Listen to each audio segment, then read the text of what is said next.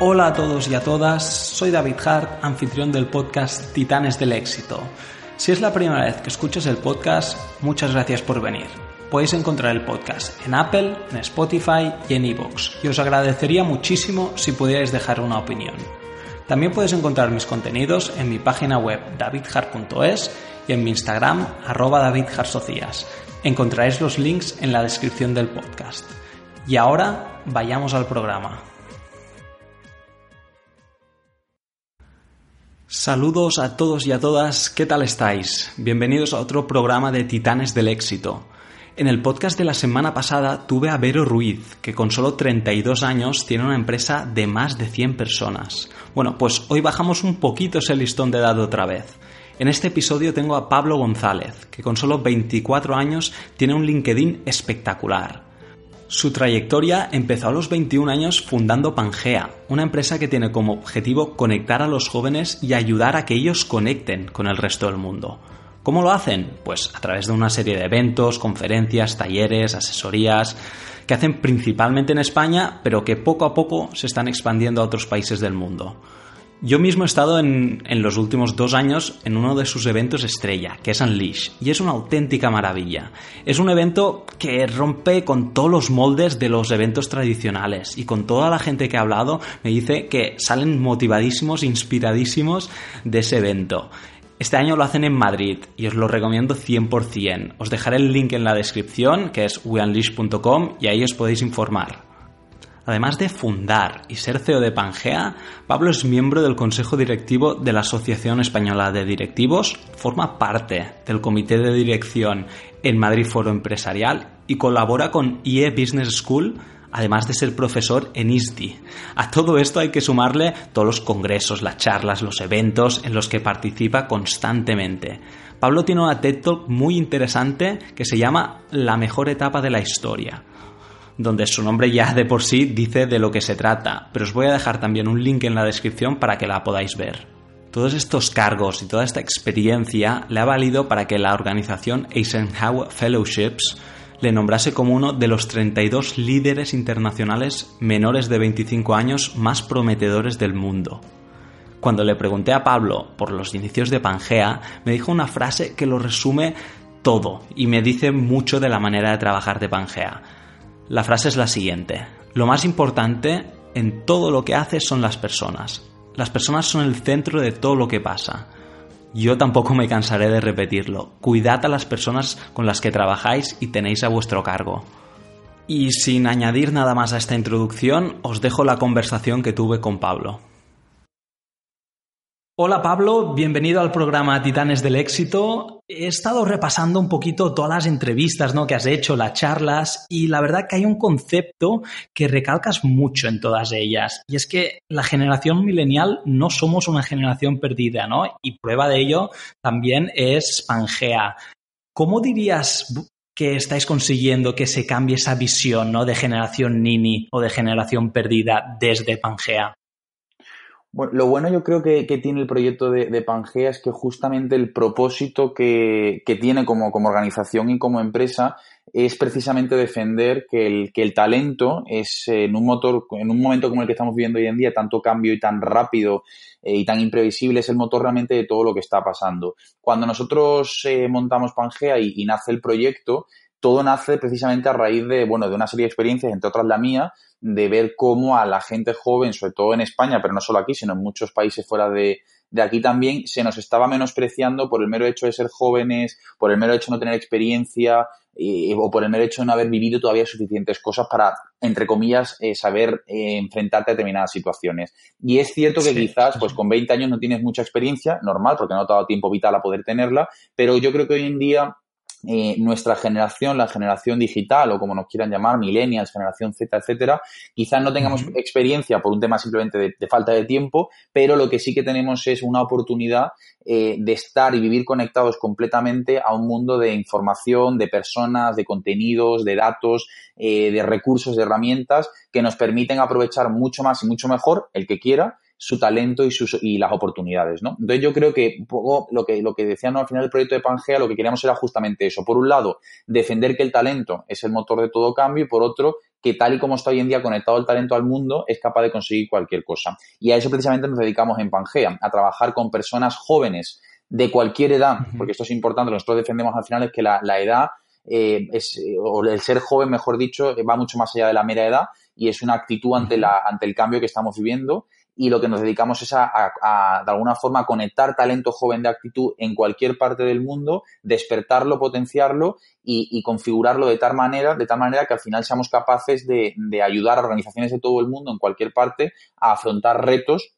que les permitan eh, conectar con el mejor talento. O sea, somos un poco la interfaz entre el mejor talento del mundo, eh, de cualquier edad y en cualquier sitio, y los retos de las compañías que hoy en día están teniendo a la hora de transformarse de forma 360. Y eso es a lo que nos dedicamos. Como, como misión es, muy potente, ¿eh?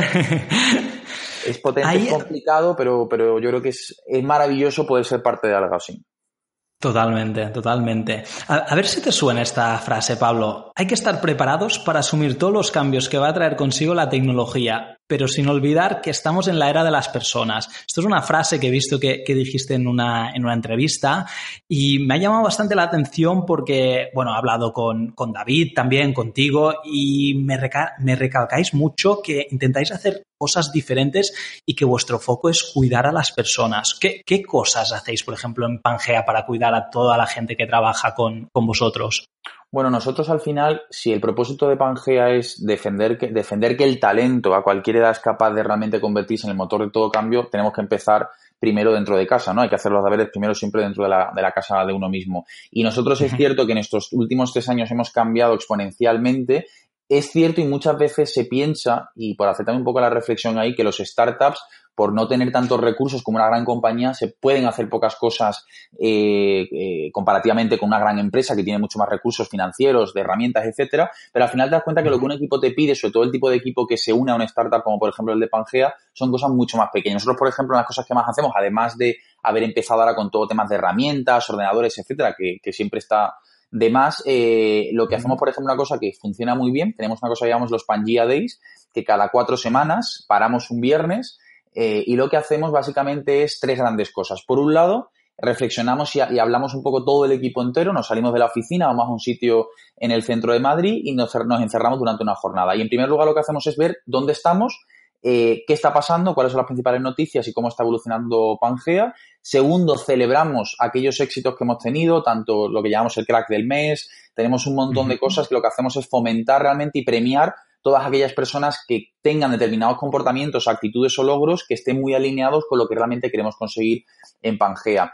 Siempre traemos a alguien externo, que lo que permite también es abrir un poco las puertas de, Pangea y como al final nos dedicamos al talento, es fundamental estar muy en contacto con lo que el talento ahí fuera realmente necesita y solemos traer perfiles de todo tipo a contarnos determinadas realidades. Y por último, lo que hacemos, que es una cosa bastante chula, es lo que llamamos Hack Pangea. Y lo que hacemos es durante unas horas eh, desde Pangea internamente lanzamos un reto que puede estar o no vinculado con alguno de nuestros clientes o partners, que puede tener algo que ver con la propia esencia de lo que hacemos, con algún tipo de servicio que ofrecemos, cualquier cosa que queramos redefinir. Lo que hacemos es que involucramos al equipo en una especie de pequeño hackathon interno para eh, replantear eh, algunas de las cosas que hacemos. Con lo cual también lo que haces es enchufar mucho más a la gente y hacerles ver que esto no es solo cosa de unos o de otros, sino del conjunto del equipo, ¿no? Y es una cosa que está funcionando muy, muy bien. Y luego otra cosa que tenemos que está funcionando también muy guay es un proyecto que hemos lanzado interno eh, que se llama Update y lo que hacemos es fomentar el desarrollo de nuevas habilidades y conocimientos eh, en las personas de, que configuran el equipo. Al final tenemos que estar muy preparados para dar respuesta a todo lo que se nos viene encima y la única forma de conseguirlo es con un programa interno potente que, huye de lo tradicionalmente conocido como la formación al uso y lo que hacemos es mediante determinadas dinámicas eh, y gamificándolo muy bien, eh, pues premiar y fomentar que la gente desarrolle nuevos conocimientos y nuevas habilidades. Por ponerte algún ejemplo. Suena, suena muy bien ¿eh? y creo que hay empresas enormes de 100, 200, 500 personas que deberían aprender tantas cosas ¿no? de este modelo de, cuidar a la gente, de hacer cosas diferentes para, para motivar al, equipo. Entonces, hostia, lo, que has explicado es, es, genial, la verdad. También, o sea, tú empezaste Pangea con 20 años, ¿verdad? Ahora tienes 24 Cuatro y, bueno, el crecimiento, la, evolución de la empresa, 24 recién cumplidos, ¿eh? Entonces, a ver, el, crecimiento de la empresa cada año pues es, muy bueno, cada año hacéis también cosas nuevas, el evento vuestro Unleash que ha estado ah, dos años pues es realmente espectacular. ¿Tú qué cualidad tuya atribuirías a, a gran parte del éxito de Pangea? Pues es una muy, muy buena pregunta que nunca me habían hecho antes. Eh, fíjate que eh, yo creo que si tuviera que atribuírmela a mí como Pablo, eh, quizás ha sido el, nunca pensar que nada era imposible, que más que una cualidad ha sido una forma de afrontar el proyecto. no sé si es un atributo o no, pero de luego que algo que sí que he tenido claro del momento cero, porque todo, cuando empecé esto todo el mundo me decía que no tenía ningún sentido, y aquí seguimos después de tres años creciendo como bien dices, y yo creo que quizás ha sido el, la determinación de no dejar en ningún momento eh, o no, creerme nunca que, porque alguien me dijera que no se podía hacer, no lo íbamos. No lo iba y no lo íbamos el equipo entero a ser capaces de conseguir. Y luego también el, segundo que yo creo que ha sido fundamental y quizás sí que sea más atributo, aunque me he equivocado mil veces por el camino, ha sido la capacidad de, de aprender constantemente a rodearme de personas eh, geniales que no siempre han sido eh, las que más han sabido de algo o las que más expertas o expertos eran en un tema, sino las mejores personas como en calidad humana, que eso es lo que realmente hace que un proyecto sea grande. Y yo creo que esa sí que ha sido una cosa fundamental. Me he equivocado mil veces, pero creo que es una cosa muy importante en un proyecto como el de Pangea, la gente. Porque durante todo este trayecto, durante estos cuatro años, entiendo que, que, debe haber momentos pues más buenos, más difíciles, ¿no? A mí o sea, los buenos, evidentemente, pues son buenos y, se crece y es muy bonito todo, pero a mí sobre todo me fascina los difíciles, ¿no? O sea, ¿qué hace una persona cuando hay un momento difícil, ¿no? ¿Cómo actúa? ¿Cuál es su patrón de comportamiento? ¿Te viene a la cabeza algún momento donde digas, hostia, ahí fue un momento realmente difícil y, y qué hiciste, ¿no? Para superarlo? La, otra pregunta bastante buena. Em, la verdad que, bueno, es, es, un tema complicado porque, eh, claro, todo, además es una cosa que pasa mucho, sobre todo yo creo que en proyectos de esta naturaleza, eh, tan bonitos, ¿no? Al final nosotros siempre lo decimos, no, nosotros no queremos que nos compre la gente, queremos realmente enamorar a la gente con la visión que tenemos y luego trabajar con personas como nosotros en cualquier organización para conseguir el propósito que tiene Pangea. Que eso es muy diferente el enfoque en, cuanto a cómo comunicamos hacia afuera. Pero este enfoque tan maravilloso luego tiene una parte muy dura y es que igual que te rodeas de gente maravillosa, te topas por el camino con gente que, de la que aprendes mucho, pero que seguramente si hubieras elegido jamás te hubieras vuelto a cruzar con ellos, ¿no? Con ellas. Y sí que es cierto que, que algo que para mí ha sido muy duro han sido todo, todo, seguramente lo más duro no ha sido muchas veces por temas económicos o temas financieros, que en una startup pues tienes de todo, como, como bien sabes, sino más bien por las decepciones muchas veces que te llevas de personas por el camino, de, de, gente que pensabas que nunca haría cosas y de repente acabas haciéndolas. Y es cierto que todos nos equivocamos, yo el primero, es decir, nadie es perfecto, pero sí que es cierto que para mí lo más duro de todo eh, ha sido lidiar con decepciones y con actitudes en personas, eh, ya no te digo poco profesionales, sino poco humanas, ¿no? En muchos casos. Y eso ha sido muy duro porque la naturaleza de este proyecto es muy humano y eso hace que para lo bueno y para lo malo tengas que lidiar con lo mejor del ser humano, ¿no? También. Entonces, eso ha sido más difícil. Y yo para mí, la verdad, que lo que más me ha ayudado siempre eh, ha sido confiar, saber que a pesar de todo, dentro del equipo de Pangea siempre hay personas que están dispuestas a absolutamente todo. O sea, yo en los peores momentos lo que hago es apoyarme en mi equipo. Ese, es mi patrón en lo malo. Eh, ya sea mi socia Kenza, que para mí es fundamental, o, cualquier otra persona de mi equipo, que todos juegan un papel muy, muy importante. Pero, pero sí que es cierto que para mí, en los momentos difíciles, igual que en lo bueno también, el equipo. Sí, porque las, las emociones, o sea, todo lo que sea emocional, tanto para bien como para mal, pues afecta más, ¿no? Entonces entiendo perfectamente esa parte, ¿no? De, de, cuando van las cosas mal, pues sí, si hay mucha emoción de, por medio, es, es, muy diferente la parte económica, porque bueno, la parte económica, pues es así, se puede hacer mejor, peor, pero bueno, fin y al cabo es dinero, ¿no? Pero cuando ya tocas relaciones y sentimientos con personas es, es como, es cuando entran más decepciones, como bien dices. Bueno, y sobre todo cuando, cuando la gente se une a un proyecto como este por un tema de propósito y por un tema realmente de sentir los colores de, la bandera o de la camiseta, al final eso en los momentos buenos y en los malos debe, hacer, debe, debe unir y debe hacer que la gente se apoye mucho más en ello pero sí que es cierto que toda esa emoción, ¿no? Toda esa, ese vivir con el alma en carne viva, ¿no? Por así decirlo, constantemente en, un mundo profesional, porque no deja de ser algo profesional, a veces es muy, a veces es muy complicado y, y, muy duro, muy, muy duro, sobre todo para los que seguimos aquí. Entonces, bueno, pues es algo que hay que aprender y sobre todo que es lo que me, dice, me dice mi padre, esto es el mundo real, bienvenido, ¿no? Entonces, al final, esto aquí o en cualquier otro sitio va a ser difícil y más cuando te quieres dedicar a cosas en tu vida eh, que quieres hacerlas con toda tu alma y eso pues lleva sus consecuencias muy buenas, pero también muy malas. También malas, sí, sí. También, o sea, me fascina porque, o sea, entro en tu LinkedIn y veo con 24 años todas las cosas que, que haces, ¿no? Todo, o sea, todas las asociaciones también de las que formas parte.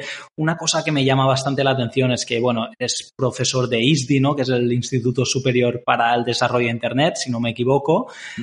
Y ahí me interesaría saber dos cosas, Pablo. O sea, ¿cuál es el perfil de tus alumnos y qué conceptos son en los que haces más hincapié, ¿no? O sea, todo el mundo, pues evidentemente entiendo que habrá un temario, ¿no? Y que tendrás que darlo todo, pero ¿con mm. qué quieres que se vayan los alumnos de ahí? ¿Con conocimientos específicos de marketing? ¿Con conocimientos, pues, yo qué sé, de ser mejor persona en los negocios? ¿Qué, qué es lo que tocas sobre todo? Esto es una cosa que además, por no solo por, por estar en ISI, sino también por ser parte bueno, del propio consejo de, ejecutivo de AED, de la Asociación Penal de Directivos, o también trabajar en Human Age del grupo Manpower, una de las cosas que más me permite eh, y que a mí me encanta de mi trabajo es la capacidad de poder trabajar, lidiar, hablar con muchas personas, ¿no? Y para mí siempre, aunque en el caso concreto cuando es formación, a diferencia de una charla, eh, suele haber diferentes enfoques o temáticas, a mí las que más me gusta tocar, por un lado es desmontar eh, y acercar eh, todos los temas que hay con los mitos de las diferentes generaciones, eh, la guerra entre generaciones, el clash generacional, todo este tipo de cosas que se han puesto muy de moda en los últimos años. Y algo que es muy importante, sobre todo, y respondiendo a tu pregunta, porque el principal target al que suelo hablar, aparte del de gente joven como yo en universidades, al que me tocan muchos a directivos de medianas y grandes empresas de todo tipo y en cualquier sector y esto sobre todo directores bueno de recursos humanos de innovación de marketing consejeros delegados etcétera y, una de las cosas que más eh, me gusta hacer es desmitificar tanto lo muy bueno como lo muy malo que se achaca a mi generación y cómo realmente esto ya no va de tener 20 o tener 50, sino de realmente tener esa actitud necesaria para afrontar el cambio. Y algo que suelen recibir muy, muy bien, porque están acostumbrados a escuchar o por un lado, que mi generación se va a comer el mundo y que ellos no tienen nada que hacer, o por otro lado, que mi generación es lo peor.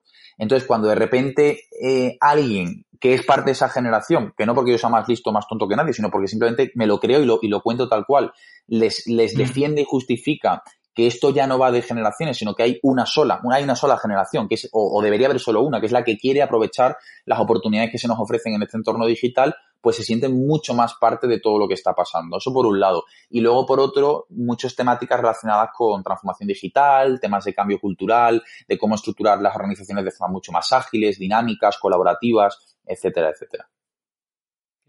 Y lo que has comentado sobre todo en la primera parte, ¿no? ¿Ves, ¿Ves muchas excusas? O sea, los directores de estas grandes multinacionales o incluso los alumnos, da igual el perfil, utilizan, porque, claro, yo lo he visto mucho, ¿no? En mi entorno, pues excusas, no puedo hacer esto porque no tengo dinero, no puedo hacer esto porque no tengo los conocimientos, no puedo, y es como poniéndose excusas a sí mismos, ¿no? Porque a los demás en realidad no nos importa. Si no puedes, no puedes y, punto, ¿sabes? Pero no, me tienes que vender excusas. ¿Ves que sea un patrón muy común o no las excusas? ¿Y, qué haces para, para pararlas? Bueno, aquí, aquí hay una cosa, y es un tema también yo creo que humano, y esto es una, más a mí me gusta siempre poner la misma metáfora, ¿no? Al final tú lo piensas, si tú vas a un parque de atracciones, eh, la atracción que siempre está más llena de gente eh, es la montaña rusa pero no por nada, sino porque es la que es la que normalmente más adrenalina genera, que es algo que el ser humano necesita sí o sí para poder seguir viviendo. El ser humano de por sí, las personas, y esto no lo digo yo, esto, esto se ha estudiado científicamente se ha demostrado, al ser humano le gusta cambiar, le gusta la emoción. Por muy parado o activo que sea, al ser humano le, necesita ese movimiento, ¿no? Lo que pasa es que eh, eh, eh, durante mucho tiempo muchas personas han visto que la comodidad del, del, aparentemente no cambiar se vivía mejor. Y eso ha llevado a que muchas personas, sobre todo de generaciones más mayores, pues vean con mayor reticencia eh, por un lado, esto de cambiar, porque por si ha funcionado algo durante 50 años, ¿para qué cambiarlo? Y por otro lado también, como muchas veces se desconoce lo que está pasando ahí fuera, antes que cometer un error, mejor mantenerte donde estás y evitar cualquier tipo de, problema. El miedo al cambio, ¿no? Famoso. Exactamente, exactamente. Sí, eh, sí. que encuentro excusas, pero esto no solo en gente de 50, en gente de 12, de 28 y de 49. Es decir, esto es un tema humano. El tema de, de escudarte en esto no se puede o esto no es posible o esto es muy difícil. Al final lo que más me gusta hacer y yo creo que funciona bien, es coger ejemplos, no los míticos de siempre de Steve Jobs o de eh, Mark Zuckerberg, sino coger ejemplos normales, de gente normal, que tengo la suerte de conocer en el día a día por mi trabajo, y ponerlos y contar las historias. Y contarlas para que se den cuenta de que eh, las únicas, los únicos impedimentos o los únicos límites que existen en la vida, y no porque lo diga Pablo, sino porque hay mucha gente ahí fuera que lo demuestra, con, con, con actos y con vidas reales, es lo que, que tú te impones a ti mismo. Entonces, al final tú en la vida eh, tienes dos opciones. Una, aceptar, eh, aceptar el, contexto eh, que te rodea, es decir, la situación en la que vives, puedes aceptarla, o aceptar la responsabilidad y la ilusión también de cambiar aquello que no estás dispuesto a tener eh, en tu entorno, en tu alrededor, ¿no? Entonces, al final, claro, te puedes, puedes pasarte la vida entera justificándose, justificándote, excudándote, defendiendo que no se puede. Sí, sí, por supuesto que sí.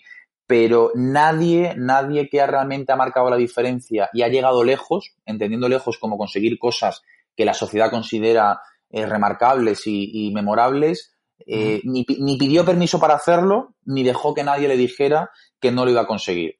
Entonces yo creo que partiendo de ahí y con la cantidad de ejemplos que hay fuera en el mundo que demuestran que si se quiere se puede, a pesar de que no es difícil, bueno, si se quiere se puede, eh, si no, no, no volaría el ser humano hoy, no habríamos pisado la luna, no, etc, etc, etc, mil cosas, eh, es, el ejemplo. Entonces al final es un tema de actitud. Y por eso defiendo una vez más que esto ya no va de gente de 20 años o de 50, esto va de, de una generación que aglutina a todas las edades que existen en este planeta y que es la generación que quiere realmente cambiar y que quiere aprovechar todo lo que está pasando. Eso es lo que hace falta, gente así.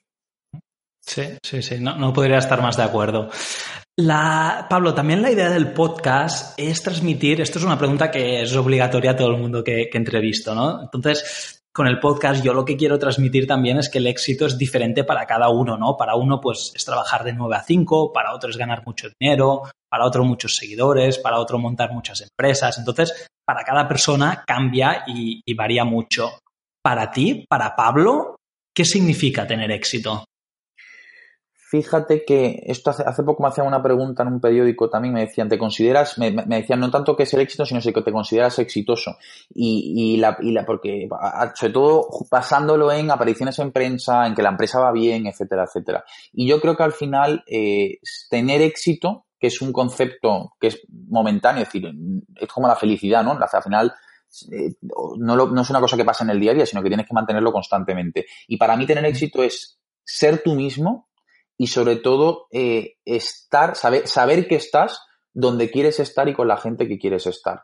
Para mí eso es fundamental. Y hoy puede que con 24 años eh, considere que tengo éxito porque estoy en un determinado contexto que es el que quiero para mi vida a día de hoy, pero quizás en 10 años sea otro radicalmente diferente y aún así, si va todo bien, que así espero y por, y por ello trabajaré, seguiré considerando que tengo éxito, pero no porque sea mejor o esté mejor o tenga más que a día de hoy, sino porque tendré la certeza y por ello pelearé de que estoy donde quiero estar con la gente que quiero estar. Y para mí eso es el mayor éxito del mundo, ser tú mismo y saber que estás haciendo lo que realmente eh, te gusta hacer con la gente que quieres hacerlo. No es fácil, parece muy evidente, ¿no? Quizás sea más fácil tener empresas. Sí, sí, suena, suena bien, ¿no? Eh, suena, suena sencillo, ¿no? Algo que puedes escribir entre líneas, y fuera lo has hecho, pero es muy complicado. Es muy complicado porque como tú no controlas ni con quién estás, ni el qué haces, ni, ni tantas cosas en la vida, aunque suene bonito y muy estático, eh, es más mantener el equilibrio que, otra cosa. Pero bueno, mm. eh, de, eso va la vida, ¿no? De mantener el equilibrio constantemente. Así es, así es. El networking, Pablo, que, que, también es algo importantísimo para los negocios y yo es algo que cuando empecé, ¿no? En esto, o sea, no le daba mucho no le daba mucha importancia o no creía que la tuviera, ¿no? Entonces, a medida que pasaban los años, lo fui viendo y vi que era una herramienta, pues, o sea, una manera clave, ¿no? De, contactar con otras personas para lo que sea, no, no, sencillamente para vender, sino para entablar relaciones y ya veremos qué, qué pasa, ¿no? Tú, que te conozco bien en ese sentido, yo creo que mm, tú esa parte la, la, gestionas muy, muy bien. ¿Por qué me dirías que es importante y qué consejos le darías a alguien pues, que está empezando una startup y que, y que necesita de ese networking ¿no? para, para abrir su, su abanico de contactos?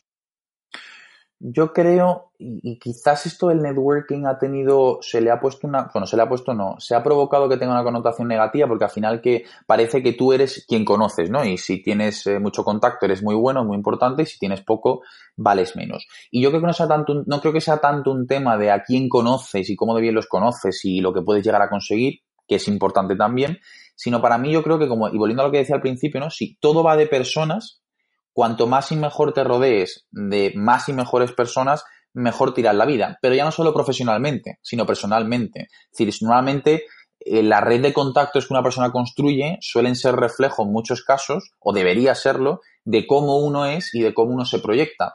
Y por lo tanto yo creo que en un mundo como el de hoy, donde tenemos tanta capacidad de estar conectados y de relacionarnos con tanta gente, hay mucha gente que se piensa que por tener una, una lista de WhatsApp interminable está muy bien conectado y yo no creo que sea eso lo mejor. Para mí yo creo que lo importante es saber realmente, eh, y esto va cambiando, o sea, tenemos, vamos a vivir nosotros, tú y yo, David, viviremos más de 100 años seguramente, con lo cual nos queda mucho tiempo por delante, pero lo que está claro que yo creo que es importante es que hay que saber qué personas nos aportan, en qué momento de nuestra vida y cómo realmente podemos generar una relación con esas personas que no tienen que ser 100, tienen que ser las que sean, no ni muchas ni pocas, las que tengan que ser cómo generamos relaciones que realmente personal, profesional, eh, lo que sea, nos aporten valor constantemente. Y yo veo a, mi generación, esto es una cosa importante, y quizás en la de mi padre y la de mi abuelo no pasó, eh, y es que mucha gente en mi generación que se frustra, ¿no? Porque avanza en su vida y de repente ve como a lo mejor muchos de sus amigos del colegio, pues ya no está conectado con ellos. ¿no? Yo conozco mucha gente, sobre todo gente emprendedora, que, que, ha cambiado vertiginosamente desde que a lo mejor acaba el colegio, entra a la universidad, empieza a emprender en la universidad y da un salto enorme eh, a, otra esfera, ¿no? ni, mejor ni peor, sino a otra diferente, porque con otras preocupaciones, otras cosas en la vida, y de repente se siente mal o, tiene esa sensación de decir, joder, he dejado mucha gente atrás o, o, he dejado hablar o de conectar con mucha gente que cuando tenía 16 años en el colegio era todo increíble. No hay que sentirse culpable por eso. Al final, es importante cuidar a la gente y todos cometemos errores de este tipo, de, dejar gente de lado que a lo mejor no deberíamos o de no cuidar al nivel que deberíamos cuidar a determinadas personas, yo el primero, pero sí que es importante saber que en un mundo donde se cambia tan rápido, donde al final no estamos predestinados a vivir toda la vida en la misma ciudad, como les pasaba a nuestros padres, a nuestros abuelos, es normal que las relaciones empiecen, acaben, se construyen, eh, se, se reconstruyan, se reconecten. Es normal porque cambia mucho todo y, tú tienes necesidades vitales que cambian cada vez más rápido y necesitas de gente diferente, ¿no? Entonces yo creo que es importante afianzar aquello que te suma, pero saber que en determinadas, a medida que uno va creciendo y va construyéndose como persona, pues irá conociendo personas que van a, que le aportarán y que a lo mejor en un momento dado dejan de hacerlo y no pasará nada, porque al final son momentos vitales y no hay que sentirse culpable por ello. Lo que hay que hacer siempre es ser buena persona, eh, saber dónde hay que estar, con quién hay que estar y sobre todo ser auténtico en cualquier relación personal, profesional de cualquier tipo que uno pueda tener. La autenticidad para mí es vital, porque sin eso da igual que seas sincero, alto, bajo, guapo, da igual. Si no eres auténtico contigo mismo y con la gente que te rodea, rara vez eh, vas a ser capaz de poder conectar con, con más personas.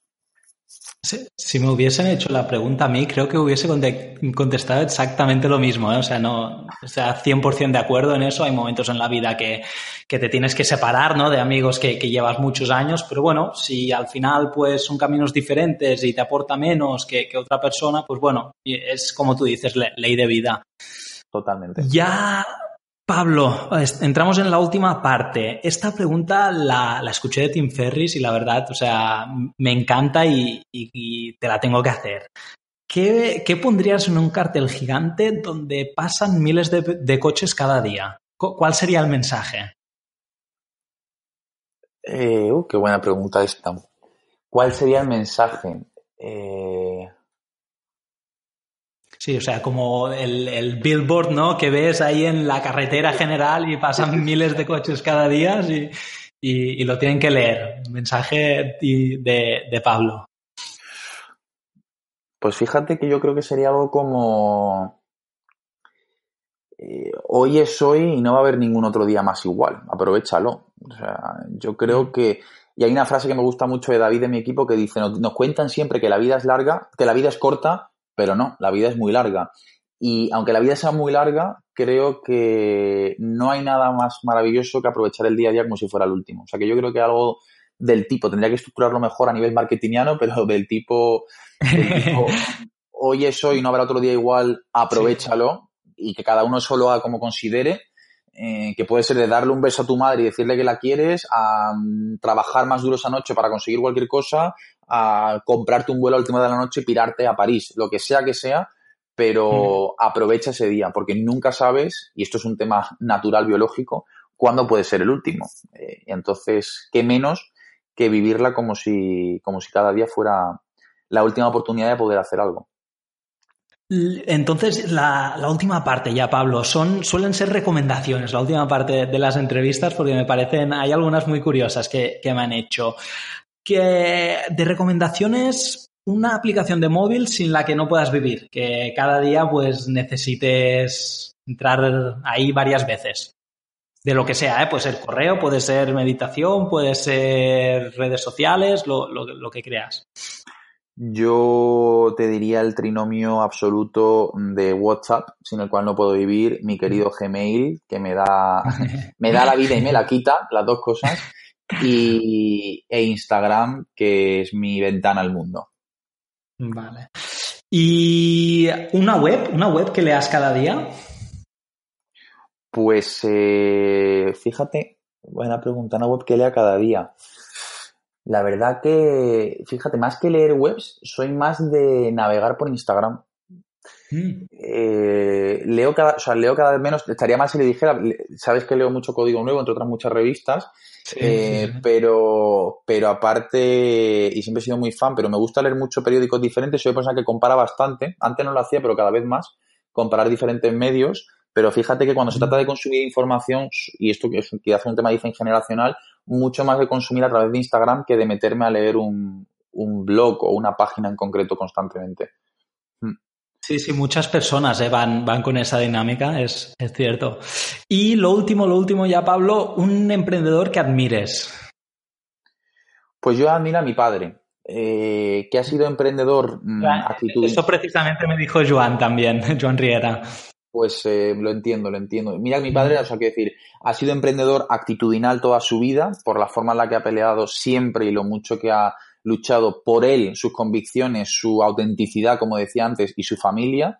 Eh, y hace poco, ¿no? Que, ya muy harto del mundo corporativo decidió emprender y montar sus diferentes eh, cosas, pues eh, todavía con más motivo, ¿no? Sobre todo cuando ah, parece que, emprender es cosa de tener 20 años, lo ha hecho con 55 y ahí está el tío peleando como un tigre y, sacando adelante con muchísimo éxito. Y, y yo creo que haber tenido un referente, creo no, estoy convencido que haber tenido un referente como mi padre, que es un emprendedor no solo a nivel empresarial, sino a nivel persona humana, eh, para mí ha sido increíble. Y ha sido una suerte porque no todo el mundo tiene la oportunidad de tener un padre así.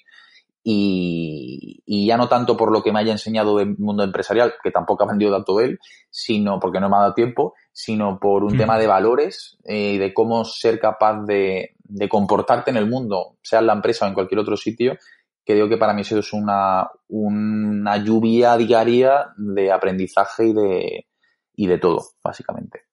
Y esta parte es que es muchísimo más importante que todas las estrategias, todas las cositas que te voy a enseñar los estrategas de, de marketing. O sea, sin duda, si tuviera que elegir, yo también optaría por esa parte de, valores, ¿no? Y, mucho más emocional sin duda. Bueno, es que al final, por encima de, por encima de ser directivos, emprendedores, fundadores, CEOs y todos los nombres que nos queramos poner en la vida, somos personas. Y yo creo que, y lo he aprendido a raíz de haberme encontrado con lo mejor y con lo peor en estos últimos tres años a raíz de emprender, que cada día lo digo más y lo digo a mi equipo, tenemos que ser los mejores profesionales. Pero por encima de eso, siempre tendremos que ser mejores personas porque de verdad que en un mundo como el de hoy, la gente que destaca, y yo lo pienso, no es la que más sabe, sino la que, sino las, que mejores personas y humanos eh, son en el día a día. Y eso es fundamental. Y eso tengo la suerte de aprenderlo de mi padre. Y de mi madre, pero concretamente en este caso de mi padre.